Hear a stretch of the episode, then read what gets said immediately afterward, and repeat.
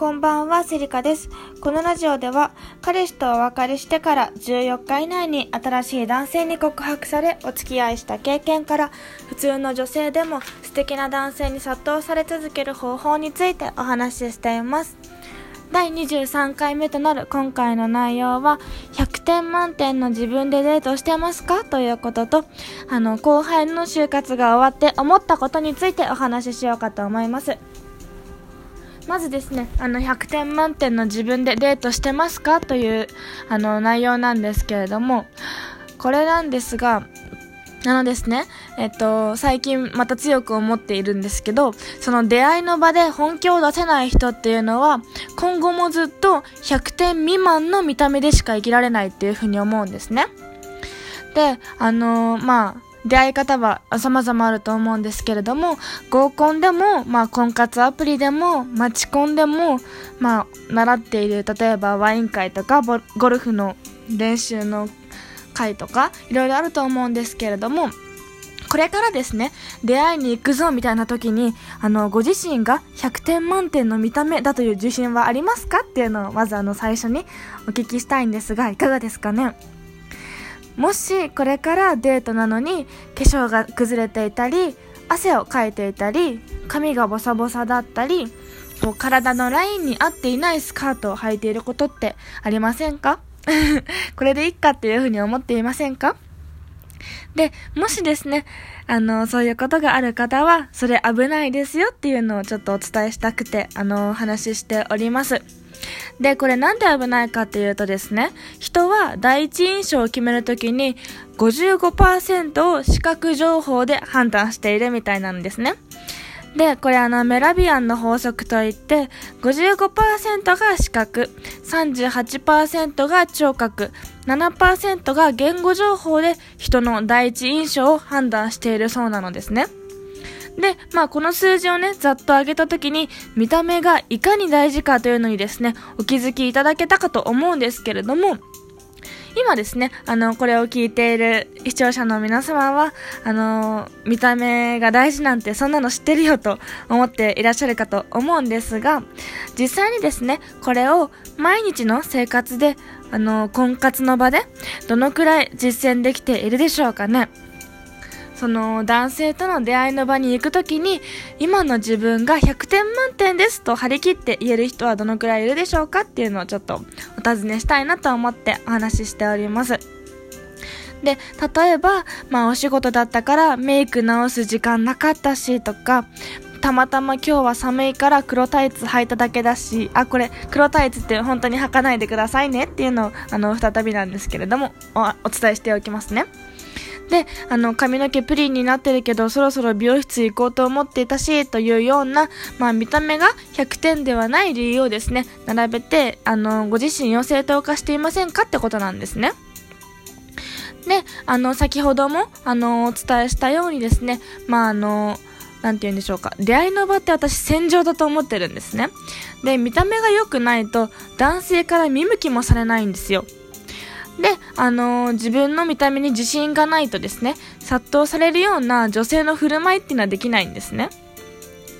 で、あのー、見た目が100点ではない理由を、まあいろいろ忙しかったからとかいう理由を見つけるのではなくて、100点に近づける努力を怠らないことが大事だと思うんですね。で、あのー、ね、何回もお伝えしますが、出会いの場で本気を出せない人っていうのは、今後もずっと100点未満の見た目でしか生きられないと思います。で、もしですね、あの、お仕事があって可愛くない格好をしているのだとしたらですね、まあ、着替えの服を持って行って、合コンの時には駅のロッカーにスーツを預ければいいですし、あの、メイクが汚く崩れるようならですね、こう最初から汚く崩れないように控えめにファンデーションをのせたりですとか、あとはあの髪がプリンだとしたら、こう遅くまでやっている美容室をですね、Google で検索して、まあ、前日までに髪のメンテナンスに行くとか、あ、いくらでも準備っていうのはできるんですね。ですので、まあ自分に甘んじずに、勝負時くらい100点満点のあなたでデートに、まあ最初にお伝えしたい内容でした。で、二つ目にお伝えしたいことなんですけれども、あの、後輩のですね、就活が終わって思ったことについて思います。実はですね、今日、1年ぶりぐらい、まあ10ヶ月ぶりぐらいか、に後輩と会ってたんですね。で、私の大学の後輩ではないんですけれども、あの、ずっと、えっ、ー、と、部活を頑張ってきた後輩で、まあ、就活の、なんて言うんでしょうね。あの、相談にも乗っていたので、で、ちょっとあの、男の子なんですけれども、その人について、私が思ったことがあったので、それについてお話ししようかと思います。そう、なんか、うん。私の会社ってまずあの結構なんだろうな、営業ガンガン系なんですね。IT 系の会社なんですけれども、こう、なんだろう、体力で、あの、体育会系で、あの、数字取ってきますっていうようなのが結構私の会社の、今言ってる会社の社風なんですけれども、その後輩くんもですね、やっぱりこう、なんて言うんだろう、泥臭く営業をやりたかったみたいなんですね。で、まあそのずっと体育会系で部活をやってきたっていうところも、まあ理由としてあるのと、あとはやっぱりその、なんだろうな、うんと、うん、なんか、えー、一回きつい営業をやってしまえばですね、あの、なんだろう、他の会社に転職するとしても、会社を、まあ、起業するとしてもですね、やっていけるかなっていうところがあったりですとか、あの、彼のですね、あの、今から行く会社っていう、その、なんだろう、4月からか、後輩が4月から、あの、働くんですけれども、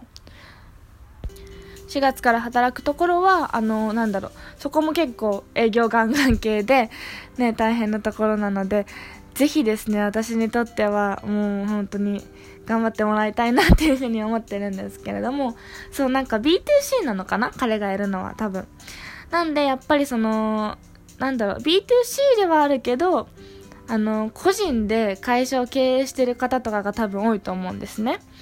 だからそういうところでこういろいろお話を聞いてコネクションを作っていきたいって言ってたんですよ彼が。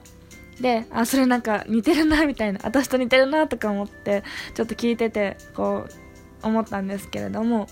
そうそうなんかその時にですねまあ彼が最終的に迷ってた会社が2つあってもう一方が今の私の会社だったんですよで私がその1年ぐらい前に彼とお話をした時にまあ印象が良かったのかな。そのそれもあって説明会に行ったみたいなんですけれどもそうなんかそれを聞いて私はすごい嬉しくてですね。なんかあのなんだろう。私が話をしたことによってまあ受けようと思ってそのまあ3時ぐらいまで行ったのかな？そうそうそう。3時面接まで受かって、まあ、最後は蹴っちゃったらしいんですけれども。なんかやっぱりその人に影響を与えるってすごいなんか嬉しいなって。こちら側にもなんか嬉しいっていうかなんだろうな。ありがたいなって思ったんですね。私の話を聞いてくれてみたいな。そういうところで、まあ、あの人の力になりたいなっていうのをですね今回あの後輩の話を聞いていて非常に思ったなっていうのが印象でした。でちなみになんですけれども、まあ、この彼非常にイケメンでですね。そうなんかイケメン自慢になっちゃうかもしれないんですけど。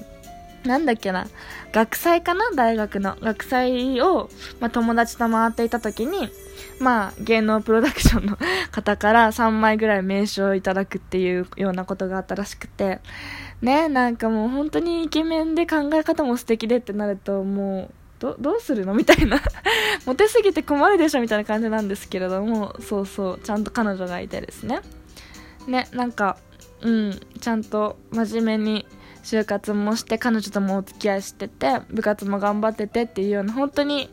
いい子なので ぜひあのねこれから社会人4月からなって大変だと思うんですけれども、まあ、頑張ってほしいなっていうような個人的な感想でした。はいそれでは今日の配信は以上となります。最後まで聞いていただいてありがとうございました。また次回の配信をお楽しみにお待ちください。